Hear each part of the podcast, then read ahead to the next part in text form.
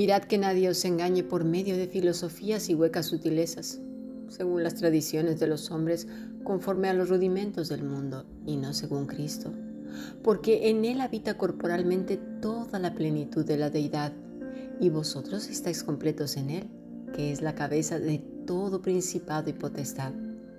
En Él también fuisteis crucificados, con circuncisión no hecha mano, al echar de vosotros el cuerpo pecaminoso carnal en la circuncisión de Cristo, sepultados con Él en el bautismo, en el cual fuisteis también resucitados con Él, mediante la fe en el poder de Dios que le levantó de los muertos.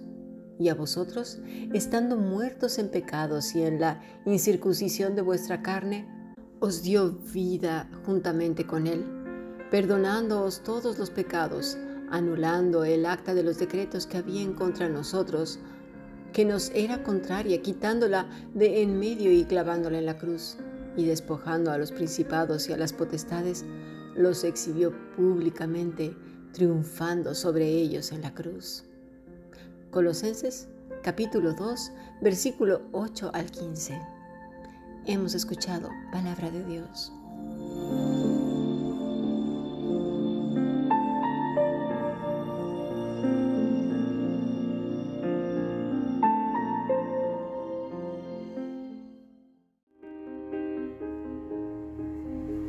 La Fundación Bíblica te invita a participar tanto de esta aula internacional hoy apegados a él, como a sus cursos online en mol.fundacionbiblica.com.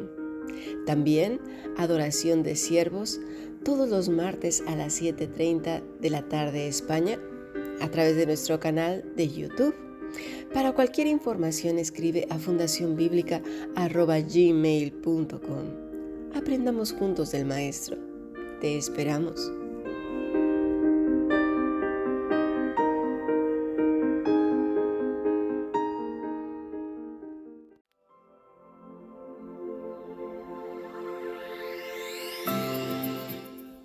Bueno, hemos llegado al fin de semana ya sábado, terminando pues una reflexión intensa acerca de lo que es la sana doctrina. A estas alturas ya tenemos bastantes herramientas, pues, para poder distinguir de lo profano y de lo santo. Y todo, pues, gracias a Cristo en nuestras vidas y nosotros apegados a Él, porque separados de Él no podremos hacer nada, nada relacionado obviamente con lo divino, con la vida. ¿Sí? Ya sabemos que con las cosas del mundo, bueno, eso hasta los eh, que ni conocen del Señor lo hacen, pero Él no se refiere a esas cosas, sino a todo lo relacionado con la vida eterna, con lo eterno, con lo celestial, con Cristo, ¿verdad? Todas esas cosas que solamente Él nos puede dar a través de esta nueva naturaleza y por medio de su Espíritu Santo comprender precisamente lo que está escrito en las Sagradas Escrituras y obviamente esta sana doctrina es Cristo, poder entender su vida, cómo habló, vivió, cómo, cómo se dirigió ante los demás, pero sobre todo su dependencia del Padre. Pablo dice a Timoteo, también debes de saber esto, que en los postreros días vendrán tiempos peligrosos, segunda de Timoteo 3, desde el versículo 1.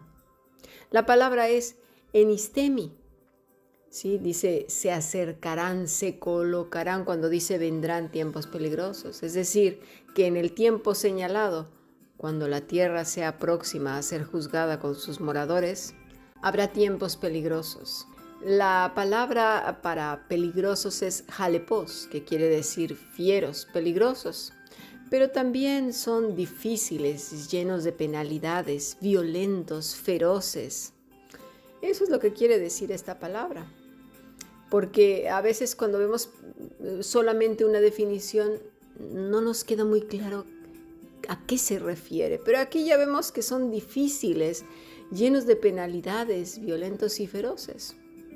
Pero, pero ¿para qué o por qué? Mira, esta palabra jalepó se usa en los endemoniados gadarenos en Mateo 8:28, lo voy a leer. Cuando llegó a la orilla, ¿quién? Jesús, a la tierra de los gadarenos, vinieron a su encuentro dos endemoniados que salían de los sepulcros, feroces en gran manera, tanto que nadie podía pasar por aquel camino. A eso se refiere esta palabra, Entonces, serán tiempos, y son tiempos porque ya estamos en estos últimos tiempos, en que el hombre de pecado, un espíritu engañador, un espíritu malvado, se desatará con toda su furia. ¿Para qué? Para que el descaro y la rebelión de los que dicen ser hijos de Dios salga a relucir con todo su poder hipnótico sobre los hombres ingenuos. Y aquí no debemos de pecar de ingenuos. El que no conoce a Cristo no conoce al Padre. El que no conoce al Padre no conoce a Cristo. Y el único que nos puede llevar a conocer a Cristo es el Espíritu Santo a través de las Escrituras, conociendo las Escrituras, con un corazón eh, arrepentido, contrito, humillado, es decir, no ensoberbecido. No decir, ay, yo sé mucho, ay, ahora yo ya este pasaje ya lo vi, a mí ya me lo enseñaron. Esa no es la actitud que un hijo o una hija de Dios debe de tener delante de las escrituras. Vamos a ver cómo se manifiesta este espíritu en estos hombres blasfemos e hipócritas, vestidos de piedad, de ovejas, cuando en realidad son lobos rapaces, hijos del infierno. Dice el versículo 2, porque habrá hombres amadores de sí mismos, avaros, vanagloriosos, soberbios, blasfemos, desobedientes a los padres, ingratos, impíos, sin afecto natural, implacables, calumniadores, intemperantes, crueles, aborrecedores de lo bueno, traidores, impetuosos, infatuados, amadores de los deleites más que de Dios, que tendrán apariencia de piedad, de piedad pero negarán la eficacia de ella. A estos, mira, ¿Qué dice Pablo? Evita, o sea, ni caso, ¿eh? Fuera. Porque de estos son los que se meten en las casas y llevan cautivas a las mujercillas cargadas de pecados, arrastradas por diversas concupiscencias, porque se van con lo que tienen en su corazón, porque les encanta que les endulcen el oído y les digan lo que quieren oír. Dice el versículo 7, estas siempre están aprendiendo y nunca pueden llegar al conocimiento de la verdad. ¿Por qué? Pues porque sus corazones están duros, están queriendo continuamente cosas nuevas, esta revelación nueva, este iluminado que no sé qué. Pero Pablo dice en nuestra lectura Colosenses 2.8, dice, mirad que nadie os engañe, por favor, y eso ya es añadidura mía, por medio de filosofías huecas, sutilezas, según tradiciones de los hombres conforme a los rudimentos del mundo, y no según Cristo. Cristo es el Evangelio. Y aquí cuando dice filosofías y huecas sutilezas, según tradiciones de los hombres, es cuando interviene nuestra creencia, nuestra cultura, lo que creíamos antes, por ejemplo, si tu familia estaba muy dada o tú a la magia, a la hechicería, a la brujería, lectura de cartas, a los astros, que, que los astros dicen esto, el zodiaco, todas estas cosas si no te limpias bien esa mente, van a influir muchísimo en, cuando, en cuanto tú leas o aprendas o quieras enseñar, se van a entremezclar. Por eso es tan importante el transformar nuestra mente, nuestro entendimiento, ¿sí? conforme a la palabra que tengamos nuevos pensamientos. Y eso es a través precisamente de la purificación que nos da el Espíritu Santo en la lectura de la, eh, de la palabra de Dios, interiorizándola, meditando en ella, aplicándola día a día. Así pues comienza Pablo diciéndole a Timoteo, a amadores de sí mismo. Una de las declaraciones que hizo Jesús Adrián Romero fue que lo primero que se manifiesta en el, en el amor es amarse a uno mismo. ¿En serio?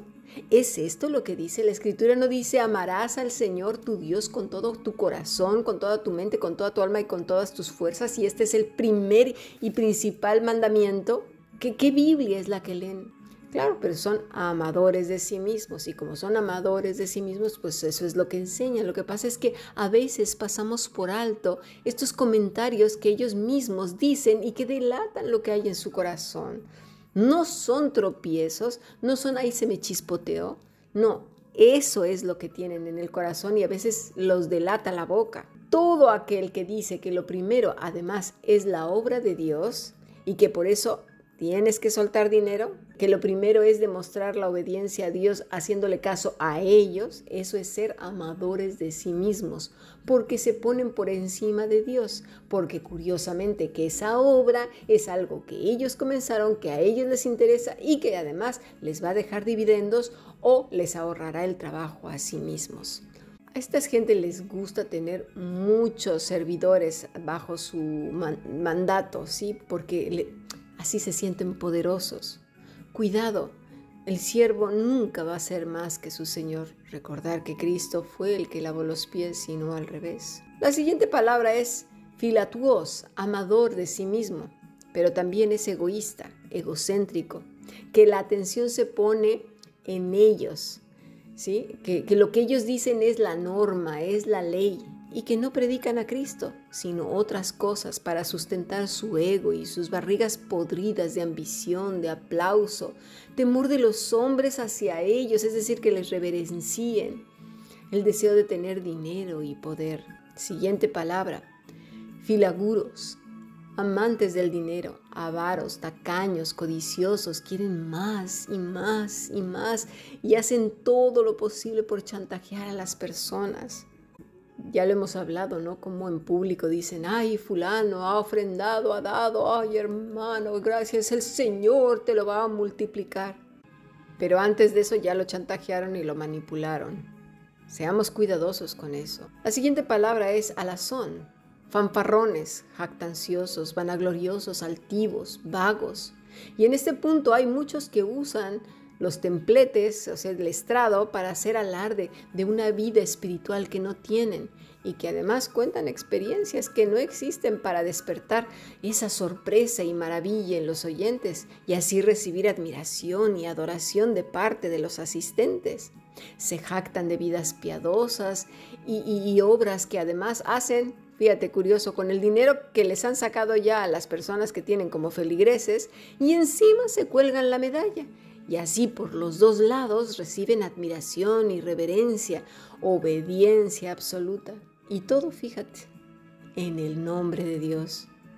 ¿Acaso somos llamados a eso? ¿Acaso vimos a Cristo haciendo este tipo de cosas? Pidiendo y pidiendo y diciendo y todo enfocándolo en el área horizontal, es decir, en lo terreno. La siguiente palabra es juperefanos, que es soberbio, por encima de otros. Pero aquí hay otras definiciones que a muchos ya nos sonarán muy cercanas porque conoceremos situaciones así porque hemos estado cerca de estas personas. Quiere decir extraordinariamente, demasiado popular, prominentes, arrogantes, fuera de toda medida, desdeñoso. Mire, y esto cuando estaba yo preparando el material me acordé de una de estas llamadas mega iglesias. Este supuesto pastor antes de ser pastor no era absolutamente nadie en la vida. Pero cosa curiosa, eh, se volvió muy popular. Eh, resulta que tenía una mega iglesia, eh, nada más los puros domingos, fíjate, Tenía en cada servicio entre 3.000 a 4.000 personas divididos entre tres. Es decir, que rondaba entre las 11.500 a 12.000 personas cada domingo. Obviamente este pastor o, líder de no tener nada se volvió muy adinerado. Llegaron a tener una inmobiliaria enorme. Todos sus eh, dueños de muchas este, locales a lo largo del país y además edificios eh, eh, se volvieron millonarios de no ser nada. Y tú dirás, ¿y qué tiene de malo eso? No, vamos a suponer que nada, vamos a suponer que nada. Pero hay algo que les delataba bastante. Siempre ocupaban las filas de enfrente cuando se daba el servicio y además no les gustaba que la gente los molestara. Todo el liderazgo, ¿eh? estaban adelante y cuando terminaba el servicio, ellos salían por una puerta donde nadie podía tocarlos ni hablar con ellos. Al grado que se este, contrataron guardaespaldas. Eso ya dice bastante, ¿no? Esto es lo que está diciendo Pablo, que se ponen por encima de los demás. Cuando ya es imposible hablar con ellos. Y eso parece que despierta un deseo aún mayor de los eh, feligreses o llámale como quieras, de los asistentes, de querer acercarse a ellos, de querer por lo menos tocarlos, de querer por lo menos que, que les diga algo, que los toque, ¿no? Que les dé la bendición. ¿En serio? ¿No es esto adorar a los hombres antes que a Dios? Esto está horrible. Tenemos que observar bien que a lo mejor esa persona puede hablar muy bonito, pero siempre habrá algo que nos delate a todos. Siempre va a haber algo que nos delate. Podemos engañar con algunas cosas, pero siempre habrá algo que revele lo que realmente hay en el corazón. Y por lo regular son, son ciertas actitudes como estas o la boca, como lo que acabo de decir de, de Jesús Adrián Romero. Pasemos al siguiente podcast.